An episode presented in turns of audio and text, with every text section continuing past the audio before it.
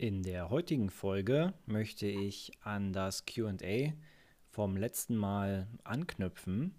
Nur dieses Mal werde ich gezielte Fragen beantworten, die mir so gestellt wurden. Und beim letzten Mal waren es ja eher zusammengefasste Fragen und verallgemeinerte Fragen, die aufgrund des Buchs aufkamen. Aber dieses Mal starten wir ganz speziell tief in die Materie rein.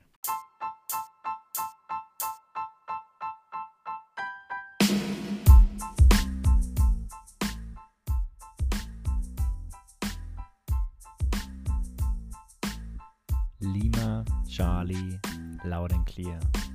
Ich glaube, es gibt keinen besseren Namen für einen Podcast. Also, lass uns anfangen.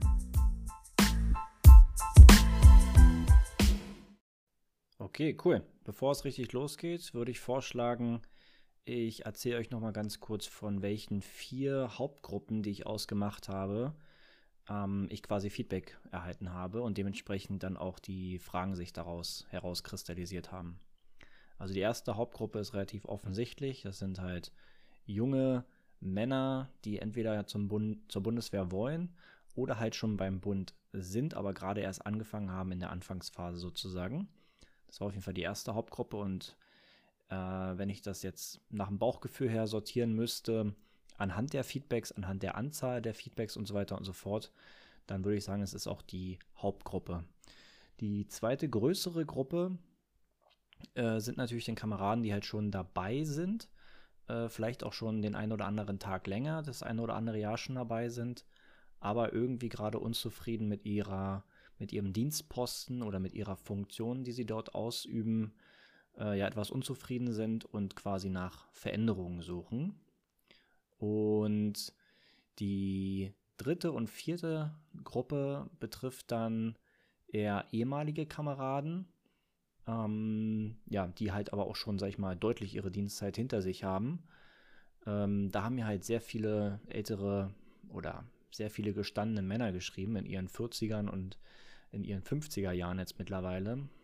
Und die letzte größere Gruppe tatsächlich, auch nicht ganz zu vernachlässigen, sind Frauen. Frauen im Sinne von äh, natürlich auch Kameradinnen, die dabei sind, dabei waren aber auch viele Frauen im Sinne von Frauenangehörige äh, von Bundeswehrsoldaten, also Ehefrauen oder Freundinnen, die das Buch gelesen haben, äh, dadurch mir geschrieben haben, dass sie ihren Partner irgendwie dadurch besser kennenlernen konnten und dann dem Partner das Buch auch gegeben haben, äh, dass er sich das irgendwie mal durchlesen soll. Und ja, das fand ich äh, tatsächlich auch sehr überraschend. Und das, ähm, da haben mir auch relativ ähm, viele zugeschrieben und halt ihr Feedback da gelassen. Das hätte ich äh, also wirklich nicht gedacht. Und witzigerweise die Hauptgruppe, die man angepeilt hat, oder die man vielleicht mal im Kopf, ne, so vorher sich irgendwie ausgemalt hatte, dass es die wird. Ähm, also die aktiven Soldaten, die gerade dabei sind und mh, mm, einfach ihren, ihren, ihren Dienst verrichten. Da habe ich irgendwie das Gefühl gehabt, vielleicht haben es viele gelesen, aber halt nicht mit mir richtig interagiert. Oder, also ich weiß von vielen, dass sie es gelesen haben, ähm, aber die Feedbacks kamen jetzt halt nicht in der Häufigkeit zurück, die ähm, ja von den anderen drei Gruppen, die ich da, oder anderen vier Gruppen, die ich davor halt genannt habe. Und deswegen ist es etwas schwer. Ich, ich, ich sehe natürlich Verkaufszahlen äh, über, die, über dieses Amazon-Tool, was ich euch gesagt hatte, Amazon KDP. Da sehe ich natürlich die reinen Verkaufszahlen ganz stumpf. Ich kann das nach Ländern kategorisieren lassen. Also mittlerweile ist es auch in, nach sieben, in sieben verschiedene Länder verkauft worden, das Buch. Seit Ende letzten Jahres äh, 2022 ist es ja dann auch in Englisch in der internationalen Version herausgekommen. Und da sehe ich aber auch nur die reinen Verkaufszahlen und in welche Länder. Was ich halt nicht sehe, ist natürlich, an wen es konkret verkauft wurde. Das kann ich jetzt nach anderthalb Jahren mehr oder weniger halt ähm, ja, abschätzen durch die Feedbacks, durch äh, Notizen, die ich mir gemacht habe und so weiter und so fort. Aber das sind jetzt keine validen Daten, die ich jetzt irgendwie präsentieren könnte, weil ich halt keinen Excel-Sheet darüber habe. Aber ist jetzt auch nicht so schlimm. Ich habe euch ja die vier größeren Gruppen genannt. Dabei sollen wir es erstmal belassen. Die fünfte Gruppe würde ich jetzt aber nicht mehr als Hauptgruppe be betiteln, sondern einfach nur auch eine Personengruppe, die das quasi gekauft haben und halt mir dann durch Feedback und durch Interaktionen oder Fragen äh, ja indirekt gezeigt haben, dass sie halt das gekauft haben, sind dann einfach normale Zivilisten, auch natürlich hauptsächlich Männer. Ähm, das kann wahrscheinlich aber auch durch den ja, Freundesbekanntenkreis, durch vielleicht auch Uni oder also durch die Menschen, mit denen ich halt vor der Bundeswehr oder über die Jahre halt interagiert habe, die aber jetzt nichts mit der Uniform per se zu tun haben. Es gab auch ein paar Polizisten, die sich gemeldet haben oder der ein oder andere Feuerwehrmann. Aber wie gesagt, das sind jetzt eher so die etwas kleineren Randgruppen. Ähm, aber ich denke mal, dass es auch ja schon uniformübergreifend und auch ähm, ja außerhalb der an sich der Zielgruppe als Soldaten äh, schon den ein oder anderen tatsächlich erreicht hat und das freut mich natürlich sehr. So, dann starten wir direkt mit Frage 1. Kam von einem jungen Mann, Namen lassen wir jetzt mal weg. Wie ist es in den ersten Jahren beim Bund? Bekommt man wirklich alles gesagt und hat man keinen Spielraum für Fragen? Ich bin eine Person, die es nicht mag, alles gesagt zu bekommen und hinterfrage generell sehr viel. Also logischerweise ist das Militär ähm, hierarchisch aufgebaut und demnach gibt es Befehl und Gehorsam. Man kann natürlich Fragen stellen, aber man sollte dumme Fragen weglassen, die man sich selber beantworten kann, wenn man mal drei Sekunden den Denkapparat äh, betätigt. Und natürlich ist dann halt einfach, äh, man wird, man bekommt halt vor allem in den ersten Monaten natürlich viel gesagt, was man zu tun und zu lassen hat. Das ist aber auch vollkommen okay und das soll auch so sein. Das soll sich auch bitte nicht ändern, äh, weil sonst brauchen wir halt kein Militär mehr am Ende, wenn von Tag 1 jeder machen kann, was er will. Also demnach muss einem ja vorher schon klar sein, wenn man jetzt nicht ganz doof ist, auf was man sich einlässt. Und deswegen bekommt man natürlich in den ersten Monaten gesagt, du ziehst die Uniform an, welche Art von Uniform es ist, fällt dann zur Grundform, Gefechtsanzug, Sportanzug, wie auch immer, lang, kurz. Und dann wird das halt auch einfach so umgesetzt. Und man muss dann nicht hinterfragen, warum muss ich einen Sportanzug zum Sport anziehen, oder warum ziehe ich jetzt den äh, Gefechtsanzug äh, im Gefechtsdienst an? Und also solche Fragen würden sich jetzt mir auch nicht erschließen. Da würde ich als Ausbilder wahrscheinlich auch etwas, naja, etwas pumpig reagieren. Es sind natürlich alle anderen Fragen vollkommen okay, die sinnvoll erscheinen. Ähm, was immer lustig war früher, wenn, wenn wir draußen angetreten waren, und jemand noch gefragt hat, nehmen wir heute den Rucksack auch mit? Und der Ausbilder sagt natürlich, oh, das ist eine sehr gute Idee, ja. Lassen wir uns den Rucksack auf jeden Fall auch noch mitnehmen, auch wenn es vielleicht das ein oder andere Mal wirklich gar nicht geplant war. Oder wenn jemand, äh, wenn wir draußen wieder angetreten standen und jemand hat gefragt, oh, wir haben heute gar keinen Schlafsack dabei, nehmen wir heute den Schlafsack nicht mit? Und der Ausbilder sagt dann, oh, das ist aber eine sehr gute Idee, danke für die Erinnerung. Dann gehen jetzt alle wieder rein. Sie haben zwei Minuten Zeit, den Schlafsack auch noch zu holen und äh, dann treten wir wieder an mit Schlafsack. Am Rucksack natürlich angebracht. Und übrigens nicht oben am Rucksack angebracht. Das kein Mensch macht das. Also ich reg mich immer auf, wenn ich diese AGA-Videos oder Fotos sehe. Äh, wie wollt ihr denn in Stellung gehen, wenn euch der Schlafsack hinten ins Genick klatscht? Also wenn überhaupt, wird der Schlafsack unter dem Rucksack verstaut, je nachdem wie die Ausrüstung ähm, sonst aufgebaut ist. Oder wenn ihr halt den großen Berghaus habt, äh, im Rucksack relativ weit unten. Keine Sau macht sich den Schlafsack am als allerhöchsten Punkt oben auf den Rucksack, dass wenn man dann in Stellung geht, äh, das Ding einen in den Nacken klatscht. Das ist also mit das Schlimmste, was ich jedes Mal sehe. Und ja, wir brechen jetzt auch gleich hier wieder ab, sonst erzähle ich nur 10 Minuten darüber. Ich habe dann der Person so eine ähnliche Antwort gegeben wie jetzt, äh, vielleicht sogar ein bisschen länger. Und äh, die Frage kam dann hinterher, also als zweite Frage sozusagen, äh, was, was ist denn, wenn ich nichts finde, wenn nichts zu mir passt, was mache ich dann?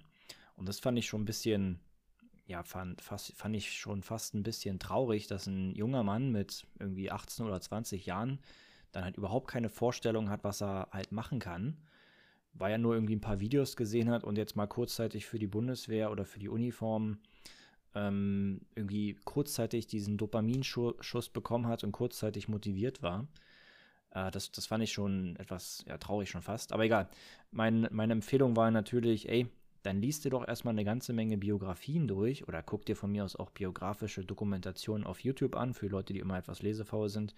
Oder hör dir halt bei Audible ähm, einfach Hörbücher an von Leuten, die äh, von, den, von den Biografien halt, also vor allem von größeren, bekannteren Persönlichkeiten. Und dadurch eröffnet sich halt dein Blickwinkel dramatisch, dass du, dass du auch einfach mal Einsichten kriegst in, in andere Leute, in andere Bereiche. Und dann kann man auch relativ schnell mal finden, was man, was man machen könnte oder wo man halt vielleicht ein Interesse daran hat. Dritte Frage kam dann von jemand anderes. Du wurdest mal vor der ganzen Truppe bloßgestellt und ich habe ebenfalls eine schlechte Erfahrung in der Jugendfeuerwehr gemacht. Passierte das noch öfters? Ähm, es ist tatsächlich, also ich hatte die Szene im Buch beschrieben, müsste halt natürlich jetzt das Buch gelesen haben, ich will es jetzt nicht nochmal ausführlich beschreiben. Ähm, es ist natürlich, äh, das vielleicht über die Jahre bestimmt noch zwei, dreimal passiert, möchte ich behaupten, in einer anderen Version, in einer ein bisschen abgeschwächteren Version, äh, vielleicht in einer etwas persönlicheren Version nochmal oder wie auch immer. Aber das Ding ist halt, solange es jetzt nicht vom selben Ausbilder permanent passiert und das dann wirklich ans, ans Mobbing grenzt, sondern dass halt einmalige dumme Fehlverhalten sind, ähm, in der Art und Weise akzeptiere ich das auch als einmaligen dumm, dummes Fehlverhalten oder Ausrutscher, wie auch immer, selbst wenn sich die Leute natürlich nie dafür entschuldigt haben. Aber da stehe ich halt drüber. Das ist halt das, was ich auch immer mal wieder schon gesagt habe, jetzt in privaten Gesprächen, aber jetzt über die Podcasts auf jeden Fall auch immer und immer wieder wiederholen werde. Das Militär ist das Militär, es ist hierarchisch. hierarchisch. Deswegen sage ich auch immer sehr gerne Militär und benutze seltener diesen Bundeswehrbegriff, weil der Bundeswehrbegriff extrem jetzt durch die, auch durch die eigene Bundeswehr-Werbung, und das jetzt nicht bitte falsch verstehen oder böse meinen, aber das hat immer so diesen, wir sind jetzt alle Pfadfinder in Uniform, Bürger in Uniform, Kumpels und hauptsächlich schippen wir Sandsäcke und zupfen Unkraut, was auch der Wolf Greges mal angesprochen hatte am Anfang, was einfach, was, das geht halt nicht. Du kannst die Leute, du kannst die Armee deines Landes nicht zur besseren THW herunterdegradieren. Das, das geht halt nicht.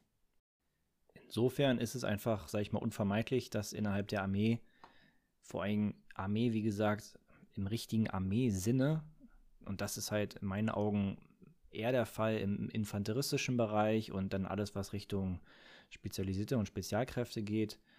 Ähm, wenn man jetzt vielleicht in Strausberg im Kommando her im Stab sitzt, äh, gehe ich mal davon stark davon aus, dass der General oder irgendein Oberstleutnant, den man auf dem Gang trifft, oder vielleicht auch der, der jeweilige Vorgesetzte Einheit nicht so behandelt, wie das vielleicht ein Hauptfeldwebel im Wald macht, äh, der in Fullendorf zu lange geblieben ist, um es mal so auszudrücken. Aber wie gesagt, man steht da drüber, das ist halt einfach so, das ist nicht cool. Wenn es regelmäßig passieren würde, würde man natürlich was sagen. Dann kann man das ganz normal dem anderen Vorgesetzten äh, dann auch melden.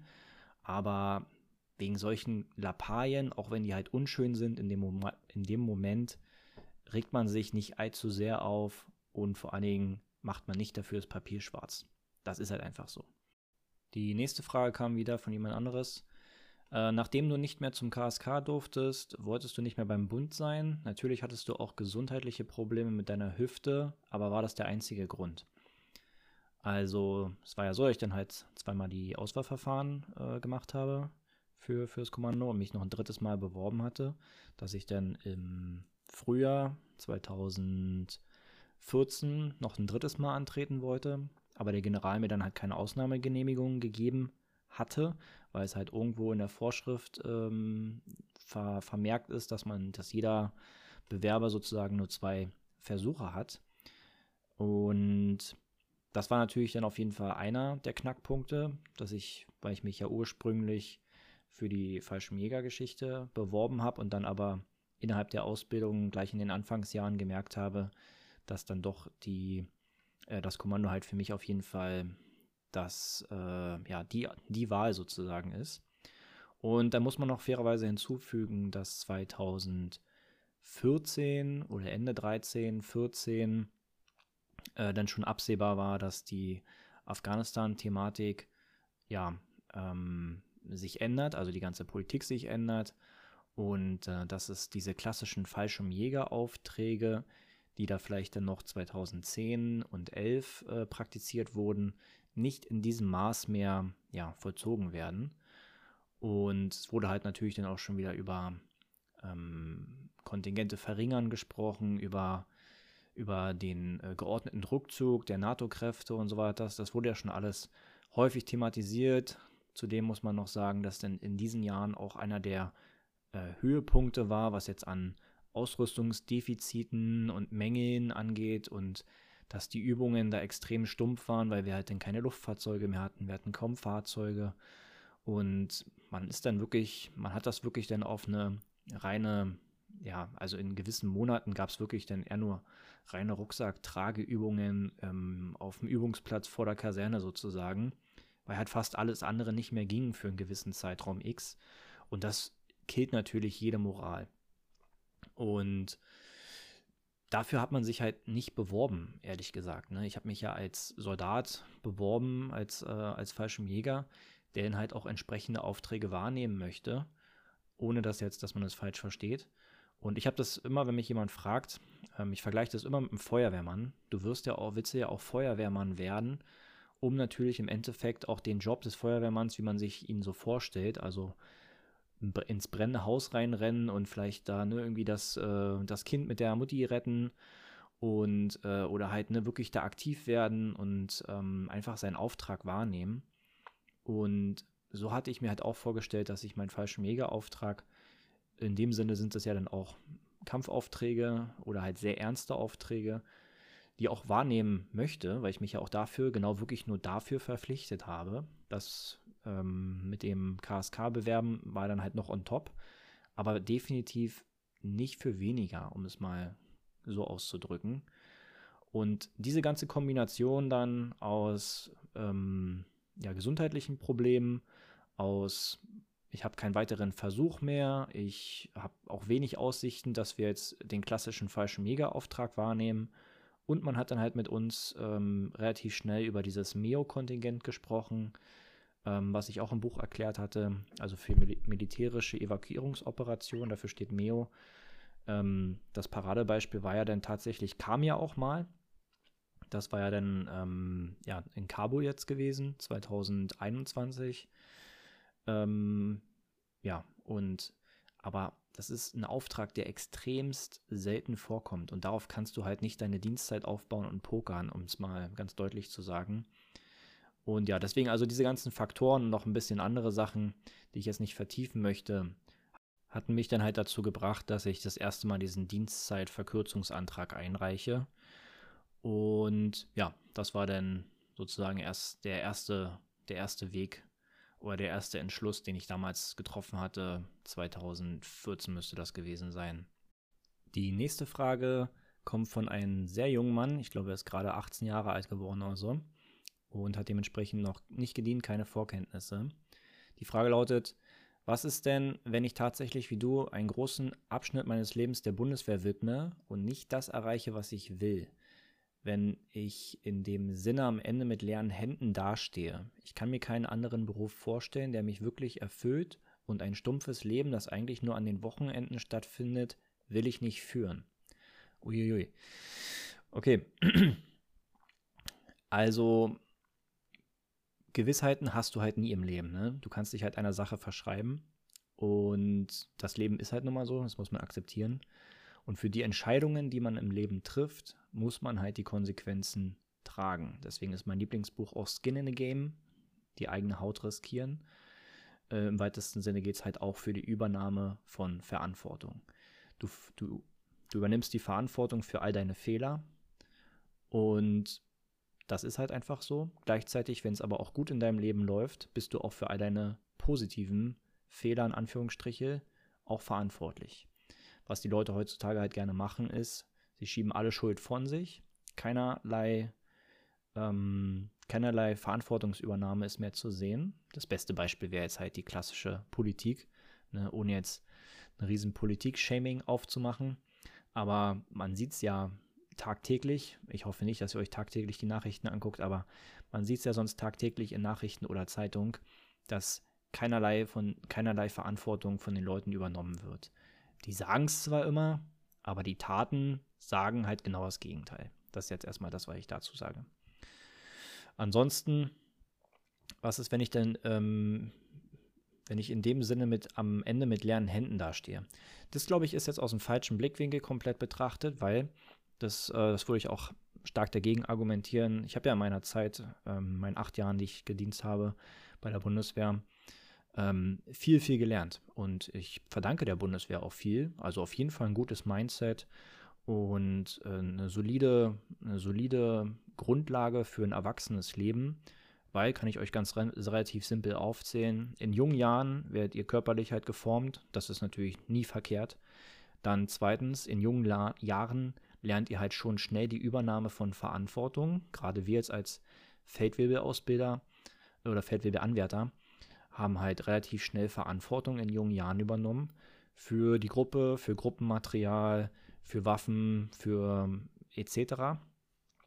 Ähm, das heißt, du bist in deinen frühen 20ern schon relativ weit, wenn du das ein paar Jahre betreibst, ähm, was teilweise dann Leute erst Ende 20 oder 30, ähm, Anfang 30 lernen, wenn sie quasi aus dem Studium rausgehen und dann erst die erste Erfahrung in der realen Welt, in dem, in dem realen Berufsleben ähm, sammeln und da erst dann wirklich mit, mit Verantwortung konfrontiert werden, was denn, was weiß ich, Finanzen oder auch Material oder Personal angeht. Weil im Studium hast du halt nichts damit zu tun und davor bist du halt in der Kinderstube. Also deswegen, da kann man der Bundeswehr definitiv auch viel verdanken, weil du einfach ein scharfes, einen scharfen Verstand entwickelst, wenn du natürlich auch zulässt, dass sich, dass dich die Ausbilder oder die Bundeswehr im Allgemeinen jetzt äh, auch formt. Wenn du natürlich von Tag 1 dagegen anstrebst, weil du der Meinung bist, dass du schon alles weißt und äh, schlauer bist als die Ausbilder, dann wirst du natürlich nichts lernen da. In dem Sinne stehst du nicht am Ende mit leeren Händen da. Ähm, es kommt natürlich auch darauf an, was du bei der Bundeswehr lernst. Ne? Du kannst ja richtige Berufe dort erlernen. Wir als stumpfe Infanteristen, das da tun wir uns natürlich jetzt schwer. Ne? Wir können dann quasi innerhalb der Dienstzeit oder ähm, am Ende der Dienstzeit irgendwie tolle Geschichten erzählen, wie wir aus dem Flugzeug gesprungen sind und harte Infanteriesachen gemacht haben. Aber am Ende äh, lachen uns dann häufig auch gerne mal die ähm, Kameraden aus, die einfach dort richtige Berufe gelernt haben. Wenn zum Beispiel jetzt jemand Fluglotse wird bei der Bundeswehr, dann wird er halt nicht ewig lange bei der Bundeswehr verlängern, sondern er geht dann irgendwann in die freie Wirtschaft und lacht sich zu Tode, dass er da eine solide Ausbildung beim Bund bekommen hat und dann in der freien Wirtschaft doppelte und dreifache und fünffache verdient. Und das trifft für viele andere Berufsgruppen auch zu. Und deswegen ist das so ein doppelschneidiges Schwert. Ähm, das klar habe ich jetzt als Fallschirmjäger äh, Feldwebel dort keine per se äh, krasse Berufsausbildung genossen, die mich jetzt auf dem Papier weiterbringt. Also jetzt nicht wie mein Immobilienwirtschaftsstudium, was ich jetzt gerade nach der Bundeswehrzeit äh, betreibe. Das ist ja dann wirklich auch was fürs Papier, für einen Abschluss. Ob das dann eine Wertigkeit hat im Leben, ist dann wieder eine andere Frage. Aber wenigstens auf dem Papier, ne, wir sind ja in Deutschland, das ist also das Papier zählt in erster Linie, äh, ist das natürlich ein, ein, ein guter akademischer Abschluss. Und da tut man sich natürlich als Infanterist schwer, muss man äh, fairerweise zugeben. Aber du kannst natürlich auch zur Bundeswehr gehen und halt einen richtigen Beruf erlernen. Du kannst ja auch Arzt dort werden oder viele andere Dinge tun. Insofern trifft das Argument nicht zu, dass du dann mit leeren Händen dastehst. Wie gesagt, die Aussage kam auch von jemandem, der sehr jung ist und noch nicht gedient hatte.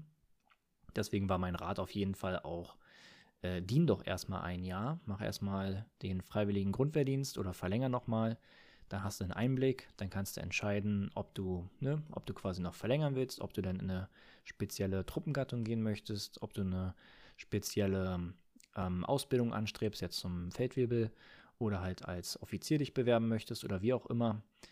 Und deswegen fand ich halt auch die Grundwehr, den Grundwehrdienst sehr, sehr gut, weil dann die Leute, auch wenn es halb gezwungen war, aber wenigstens ähm, einen Einblick bekommen haben. Und viele, die damals einen Grundverdienst gemacht haben, haben, ähm, haben im Nachhinein auch berichtet, auch wenn sie eigentlich im Voraus gar keinen Bock hatten, sind sie im Nachhinein doch gerne geblieben, haben sogar verlängert, weil es ihnen auf einmal dann doch ja, Spaß gemacht hat, weil sie was gelernt haben und vor allen Dingen, weil sie so ein bisschen erwachsen geworden sind.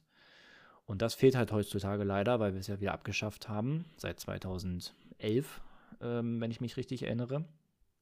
Genau, hatte ich auch ein Buch geschrieben, da haben wir die AGA, die Grundausbildung ausgebildet als Unteroffiziere.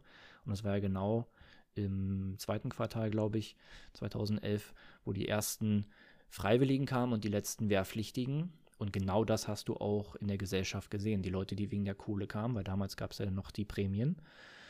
Und äh, die Leute, die mussten und halt äh, nichts dafür bekommen haben. Ich hatte ja auch keinen extra Sold bekommen, keine Prämien, kein gar nichts. Und das spaltet die Gesellschaft und es hat auch damals den Zug ein bisschen gespalten, muss man fairerweise sagen. Insofern musst du für deine Entscheidungen von vornherein die Verantwortung übernehmen. Ob sie gut oder schlecht ausgehen, ist halt so. Das Leben ist nicht leicht, das Leben ist auch nicht fair und niemand schuldet dir im Leben irgendwas. Du bist für dich komplett alleine verantwortlich. Wenn du ein Kind bist, sind deine Eltern für dich verantwortlich, aber sobald du aufwächst und irgendwie 16 Jahre und älter bist, solltest du gefälligst die Verantwortung für dein eigenes Leben übernehmen und dementsprechend auch zu all deinen Fehlern stehen. Und wenn es halt mal scheiße läuft, dann ist es halt so. Und wenn dein Traum platzt, dann ist es so. Da kannst du halt nichts dran ändern.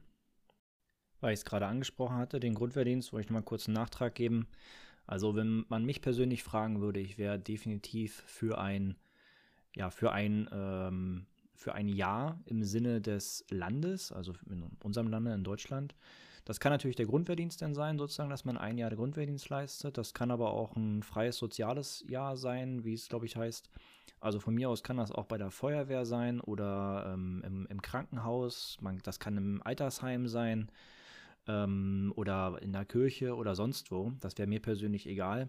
Aber ich würde es bevorzugen, wenn die ganzen jungen Leute ähm, tatsächlich ein Jahr ihres Lebens, und die haben ja relativ viele Jahre ihres Lebens dann noch vor sich, aber ein Jahr ihres Lebens dem Lande sozusagen zurückgeben, oder den Menschen in dem Land ist es ja hauptsächlich, äh, und irgendwas Soziales halt tun, oder halt auch gerne die Uniform anziehen und schon mal Einblicke gewinnen, weil das hilft einfach definitiv beim Erwachsenwerden, bei dem Kennenlernen von Verantwortung ich glaube, heutzutage ist es wirklich schwierig, den Kindern auch Verantwortung beizubringen, wenn die Eltern halt beide arbeitstätig sind und kaum noch zu Hause sind und in der Schule die Lehrer auch die Kids, naja, nicht mehr richtig ähm, rannehmen, ihr, ähm, im übertragenen Sinne, ihr wisst, was ich meine. Also man darf heutzutage nichts mehr sagen, alle fühlen sich nur noch falsch angesprochen und missverstanden und sonst was. Insofern ist einfach dieser, dieser Zwang, wenn man ihn dann äh, so bezeichnet, der dann durch eine ja, parlamentarische Entscheidung ja durchaus kommen kann wieder, äh, würde ich den tatsächlich bevorzugen, dass die Leute in ihren sehr, sehr jungen Jahren durch eine, durch eine einjährige Zeit ähm, im Sinne des Landes, im Sinne der, der Bevölkerung des Landes tatsächlich auch ein bisschen geprägt und geformt werden. Weil in diesem ein Jahr sieht man oder erlebt man halt auch Dinge, die definitiv ähm, positiv für das, für das eigene Leben sein können und wahrscheinlich auch für die Masse sein werden. Die nächste Frage ist spannend, kam auch von einem sehr jungen Mann, ich glaube auch 19 Jahre oder so gerade alt, noch nicht gedient. Äh, und die Frage lautete, was ist denn, wenn ich es tatsächlich zum KSK schaffe, aber der Beruf mich nicht erfüllt? Das fand ich ja herausragend, von das, also da, diese Frage von einem so jungen Menschen zu hören, das ist ja schon fast philosophisch. Das hätte ich tatsächlich jetzt nicht erwartet. Dass, es kamen auch mehrere hochqualitative Fragen von sehr jungen Leuten. Deswegen habe ich jetzt nicht den äh, Glauben komplett an die Jugend verloren. Das fand ich sogar noch ähm, ja, sehr gut, dass äh, viele junge Leute extrem intelligente und skeptische Fragen gestellt haben.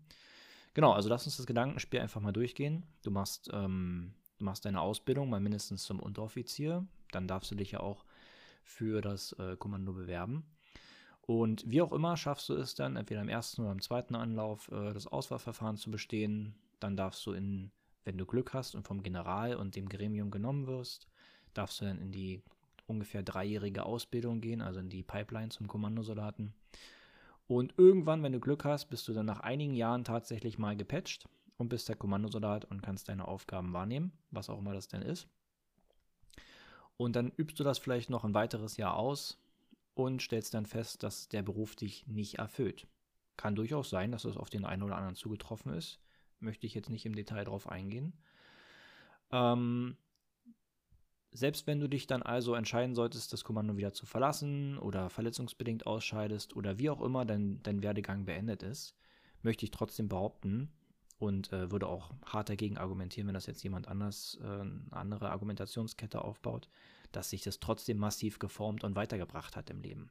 Weil überhaupt, um an den Punkt zu kommen, dass du im Kommando aufgenommen wirst und am Ende irgendwann mal tatsächlich die Pipeline bestehst und gepatcht dann bist äh, und deine Aufträge wahrnimmst, da hast du im Kopf ähm, und äh, körperlich natürlich auch schon so viel geleistet, dass das nicht schlecht sein kann für deinen weiteren Werdegang. Auch wenn das jetzt natürlich nicht der akademische Abschluss äh, eines Arztes ist, aber du hast Fähigkeiten und vor allen Dingen dieses inflationär be benutzte Wort Mindset, Du hast so ein starkes Mindset, ein so starkes Selbstbewusstsein im positiven Sinne ähm, entwickelt, weil du halt so, über so viele Hürden gegangen bist, dass es einfach nicht schädlich für dein weiteres Leben sein kann, wenn du dich jetzt nicht dramatisch verletzt oder sowas oder verwundet wirst, äh, dass, dass es einfach nicht schädlich und nicht negativ für dein weiteres Leben sein kann, äh, für die ganzen Fähigkeiten und Kontakte, die du dort kennengelernt hast.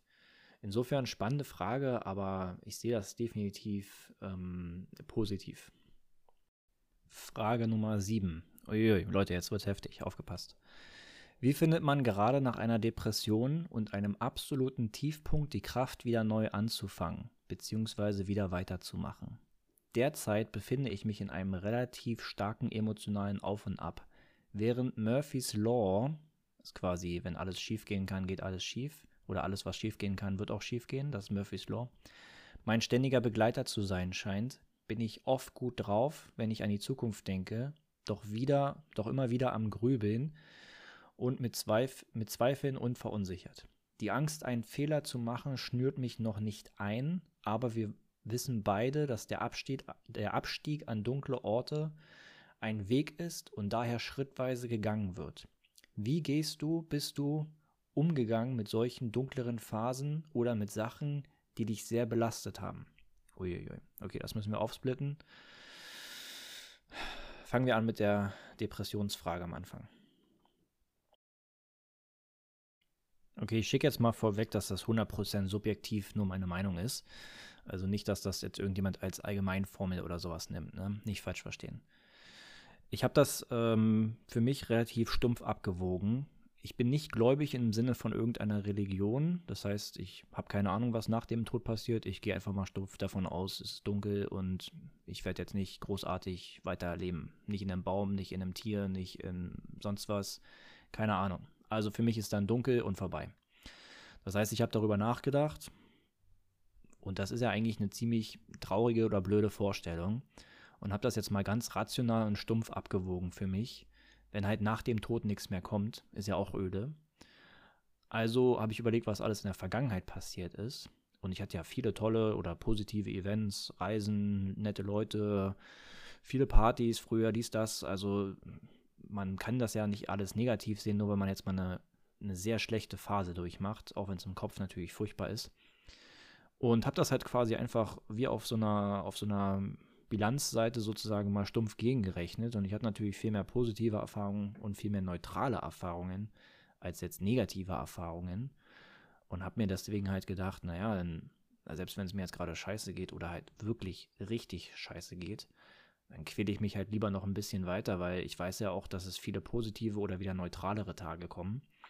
Und dementsprechend ähm, habe ich einfach dann versucht, durch die positive Vergangenheit und auch immer wieder schöne Sachen, die ich zwischendurch erlebt habe, äh, mich daran zu motivieren und dann quasi auch das als, als, ja, als, als greifbaren äh, Ast sozusagen zu nehmen, den man sich mal halten kann, äh, auch wenn es halt an einigen Tagen wirklich, wirklich schwer ist. Deswegen die erste Antwort war jetzt quasi, mach dir eine rationale Abwägung. Ähm, was bisher passiert ist und wenn du in deinem Leben bisher mehr positive oder neutrale Sachen erlebt hast als komplett negative, was eigentlich für die Masse der Menschen ja der Fall sein sollte, äh, dann gibt es halt keinen Grund, negativ in schlimmere Richtungen zu denken, sondern versuch dich halt wieder daran zu orientieren, dass es auch wieder weitergeht, positiv auch weitergehen kann. Und wenn man natürlich auch aktiv selber mitarbeitet, auch eine höhere Chance gibt, dass es einem äh, auch irgendwann mal wieder besser geht. Ne? Ansonsten gibt es im Zivilen, aber auch wie bei der Bundeswehr, hatte ich auch ein Buch geschrieben, natürlich entsprechende ähm, Abteilungen oder halt ähm, psychologische, ähm, psychologisches, äh, sag ich mal, Personal, geschultes Personal oder halt entsprechend geschulte Kräfte, mit denen man da reden kann. Und wir haben ja das Glück in Deutschland, dass wir auch die Chance tatsächlich auch wahrnehmen können.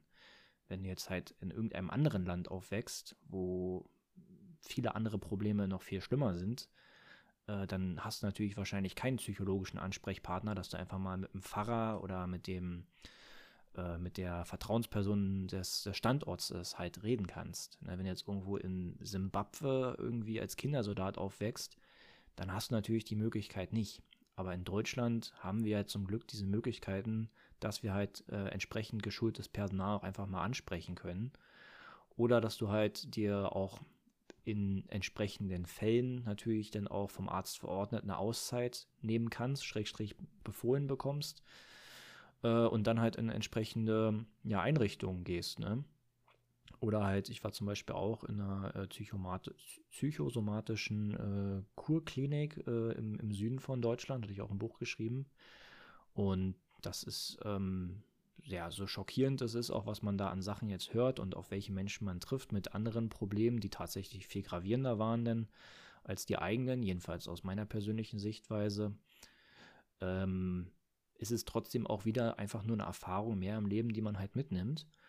Und wenn man jetzt in dieser Spirale dann nicht gefangen bleibt, dass man dann nur noch Kliniken und Aufenthalte hat, sondern halt auch wieder rauskommt, dann war das halt eine Tiefphase in seinem Leben, die man halt auch überwinden kann. Es ist natürlich nicht einfach und das ähm, weiß ich halt auch aus eigener Erfahrung, aber es geht. Man muss natürlich aber auch bereit dafür sein und das ist, glaube ich, auch das, was vielen Leuten das Genick bricht. Viele bleiben dann halt gerne auch ähm, ja in diesem, diesem Zweckpessimismus äh, mit all seinen positiv-negativen Folgen. Also ist jetzt schwierig, das äh, kurz zu fassen. Des Weiteren gibt es ja dann noch ähm, diese Wiedereingliederungsphase ähm, im Sinne von diesem Hamburger Modell, was es, ähm, ich glaube, es gibt es auch im Zivilen, das wird, glaube ich, im Zivilen auch so genannt, aber für die Bundeswehr halt auch so, dass man dann halt in Schritten wieder in den Alltag, in den Dienstalltag, vielleicht auch in einer anderen Einheit oder in einer anderen Abteilung integriert wird und dann einfach da seinen Dienst verrichtet, aber halt mit kürzeren Stundenansätzen am Anfang. Also nicht mehr halt äh, zehn Stunden durch den Wald rennen, wie am Anfang, sondern dann halt irgendwie mit vier Stunden im Büro anfängt, tatsächlich dann bei der Kaffeemaschine oder dann das auf sechs Stunden und dann wieder auf acht Stunden hochschraubt und so halt wieder über einen gewissen Zeitraum X, das können dann halt ein paar Wochen sein, vielleicht auch bei dem einen oder anderen Monate, weiß ich nicht, ähm, aber halt ne, Step by Step sozusagen wieder an den normalen Prozess, äh, an den normalen Dienstalltag halt herangeführt wird. Und deswegen, ich finde das gut, dass es diese Möglichkeiten in Deutschland gibt und halt auch speziell in der Bundeswehr. Und für die Leute, die halt wirklich Probleme haben, äh, die sollten dann halt auch alle entsprechenden Möglichkeiten wahrnehmen, weil wenn es die halt gibt, macht es auch einfach nur Sinn, es wahrzunehmen. Es wäre, glaube ich, doof oder fahrlässig, das halt nicht wahrzunehmen. Ja, dann zum zweiten Teil der Frage. Äh, die Angst, einen Fehler zu machen, schnürt mich noch nicht ein, aber wir, wir wissen beide, dass der Abstieg an dunklere Orte ein Weg ist und daher schrittweise gegangen wird. Wie gehst du, bist du umgegangen mit solchen dunkleren Phasen oder mit Sachen, die dich sehr belastet haben? Ähm, ja, ein, eine, eine Möglichkeit hilft natürlich oder ist natürlich, dass man sich ein neues großes Ziel setzt, wenn das alte oder alles, was davor kam, irgendwie nicht so richtig funktioniert hat dass man versucht hat, eine neue Passion aufzubauen. Und damit meine ich dann wirklich auch wieder ein größeres Ziel und nicht nur das nächste Wochenende schön zu verbringen, sondern halt sich wieder irgendwas Greifbares, aber ich sag mal ambitioniertes ähm, sich sucht, wo man wieder darauf hinarbeiten kann.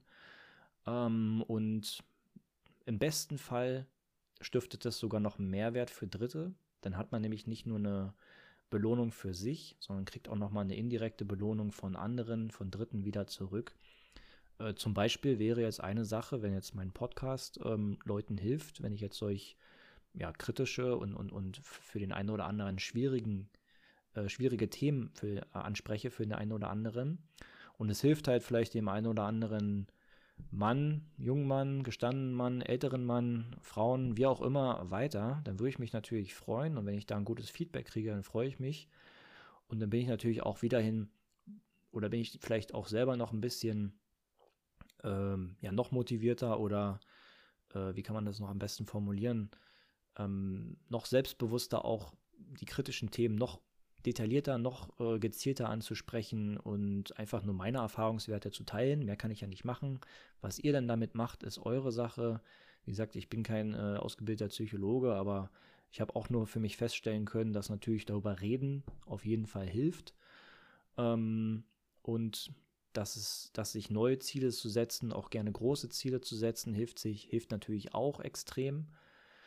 Ähm, und ansonsten einfach im Leben versuchen, positiv zu bleiben, wie, wie ich es vorhin schon gesagt habe, daran denken, dass, es, dass man im Leben auch schon vielleicht viel schwierigere Sachen überwunden hat oder schlimmere Momente hatte vielleicht früher äh, und einfach gewisse Sachen schon im Leben geschafft hat und daraus auch einfach wieder Stärke zieht. Demnach kann ich das auch nur für mich selber jetzt anwenden, wenn ich, äh, wie ich es im Buch erwähnt hatte, auch äh, immer mal wieder auch Probleme habe mit äh, Thema Essstörung oder soziale Phobie oder auch diese sogenannte Agoraphobie, also die Angst vor der Angst sozusagen, wenn man dann ins äh, Negativkarussell ganz tief reingeht. Ähm, ja, ich, ich wende dann auch einfach die gleichen Sachen für mich, für mich auch an. Auch verschiedene Sachen, die ich gelernt habe oder in, in Büchern gelesen habe. Können wir auch gerne nochmal tiefer drauf eingehen, wenn es da jemanden interessiert. Äh, ich versuche dann auch einfach das Negativmuster zu unterbrechen. Da gibt es dann verschiedene ja, Tipps, sage ich mal, oder verschiedene Möglichkeiten, die, äh, die man anwenden kann. Man probiert dann vielleicht nach und nach mal einfach gewisse Sachen für mich aus, für sich selber aus. Und entweder hilft es einem oder halt auch nicht. Aber das Wichtigste ist, glaube ich, immer, dass ihr aktiv seid und versucht ähm, auch wirklich neue Sachen auszuprobieren, dass ihr bereit dazu seid. Das Schlimmste, was ihr machen könnt, ist auf der Couch rumzuvegetieren, und euch regelmäßige kleine Dopaminschübe durch Netflixen, durch irgendwelche Amazon Prime Videos, durch den ganzen Tag YouTube äh, oder halt hier am Handy Instagram Reels, TikToks, äh, die ganze Scheiße.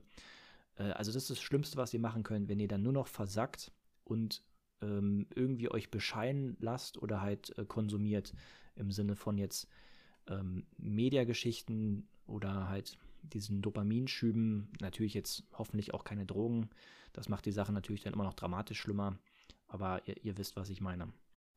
Ich habe da auch mal den einen oder anderen schon ja, meine persönlichen Erfahrungswerte weitergegeben, äh, entweder durch Instagram schreiben, Sprachnachrichten, dem einen oder anderen Zoom-Call oder ein Telefonat.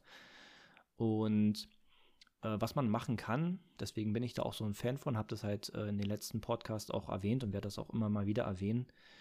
Ähm, nehmt euch ein extra Heft, ein Journal, ein Notizblock, wie auch immer, und fangt erstmal an mit stumpfen Sachen aufzuschreiben, mit euren Jahreszielen, macht euch eine Stärken-Schwächenliste von euch selber.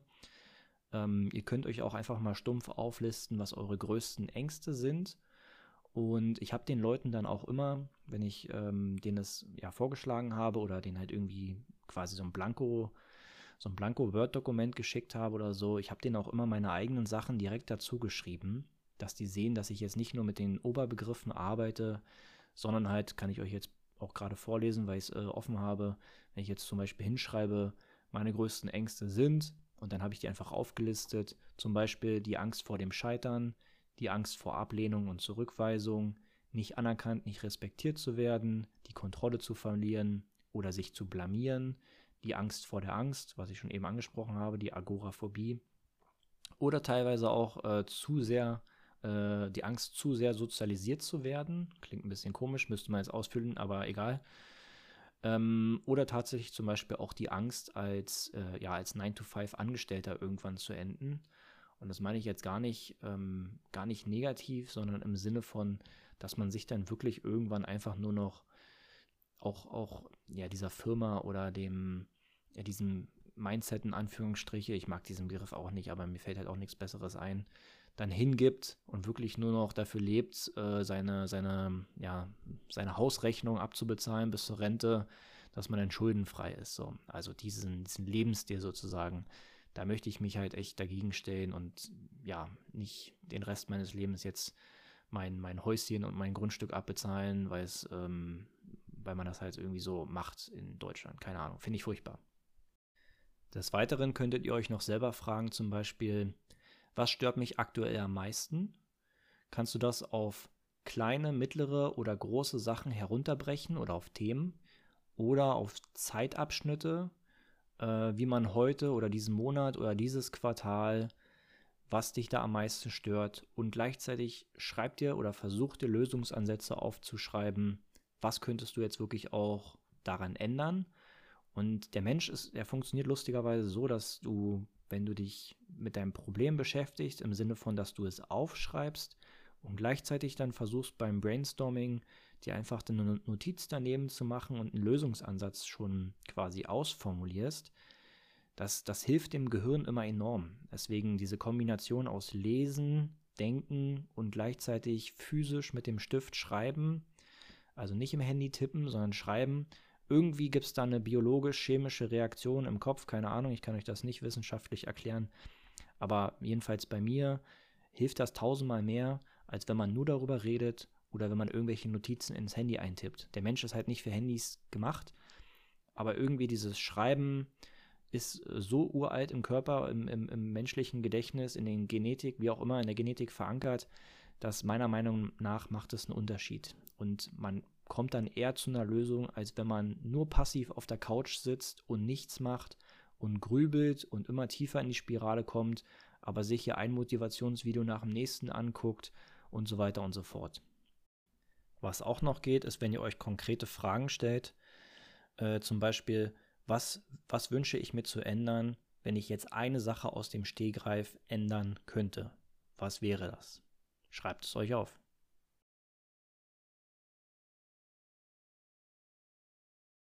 Letzter Punkt noch dazu, bevor wir dann zu den beiden abschließenden Fragen kommen. Ich habe mir mal eine Liste gemacht ähm, oder halt in mein Journal aufgeschrieben, wie mein Kopf jetzt irgendwie funktioniert. Also ich habe mich dann quasi selber reflektiert. Wie denke ich denn aktuell jetzt? Äh? Oder wie versuche ich zu denken? Und ich habe mir das in Stichpunkten notiert, das lese ich euch jetzt mal vor.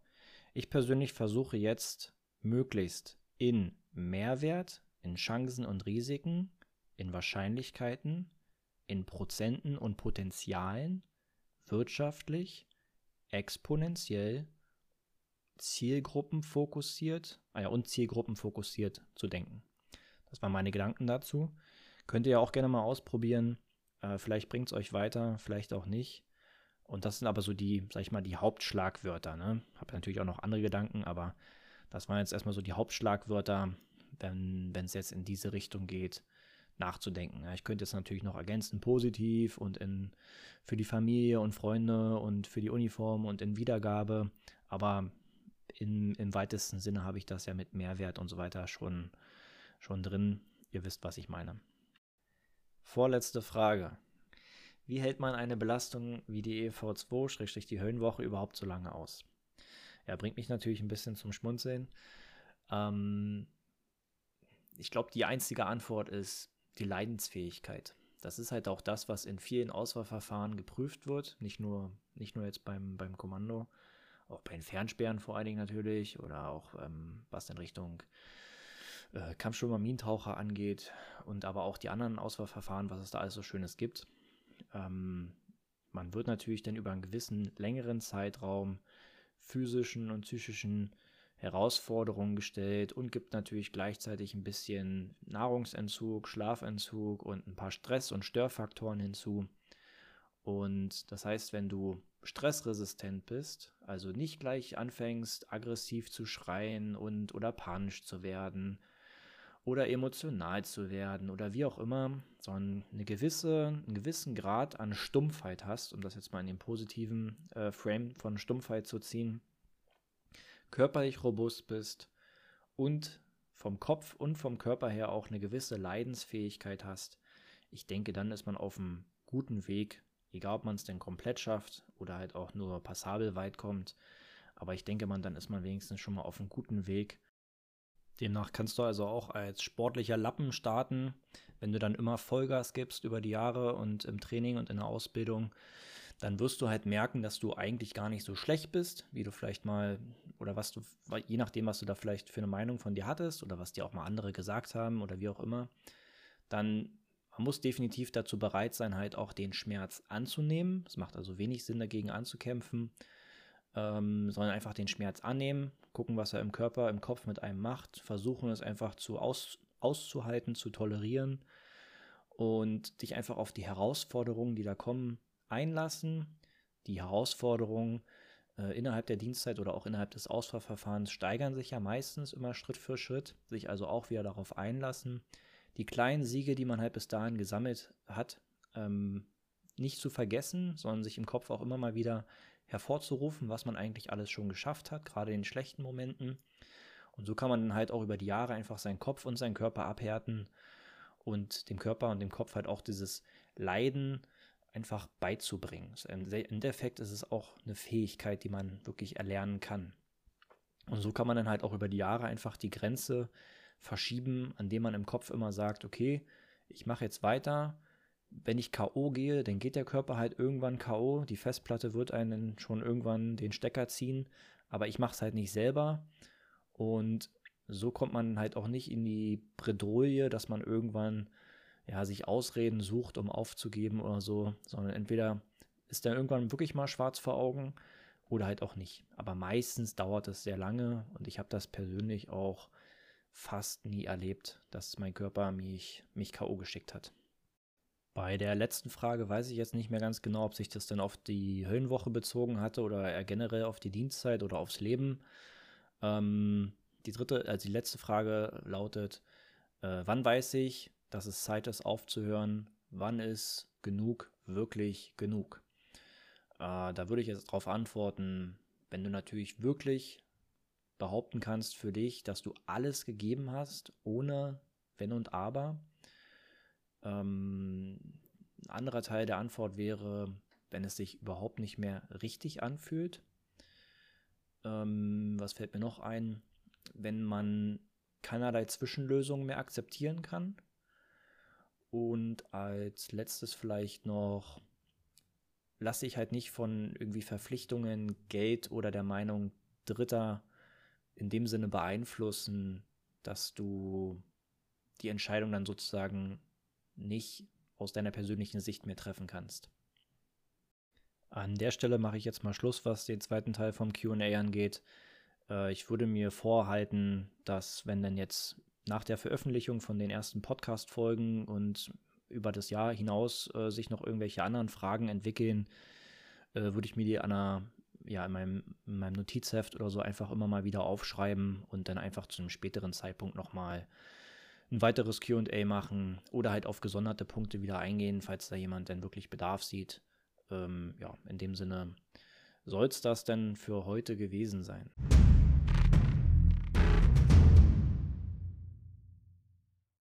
Mein Auftrag ist jetzt beendet, vorläufig. Euer Auftrag beginnt jetzt äh, im Liken, Teilen, Kommentieren, mir Sorgen, Nöte, Anträge und Fragen zukommen zu lassen, so dass ich euer Feedback in die zukünftigen Episoden mit einbauen kann. Ich bedanke mich für eure Aufmerksamkeit und bis zum nächsten Mal. Lima Charlie, Ende.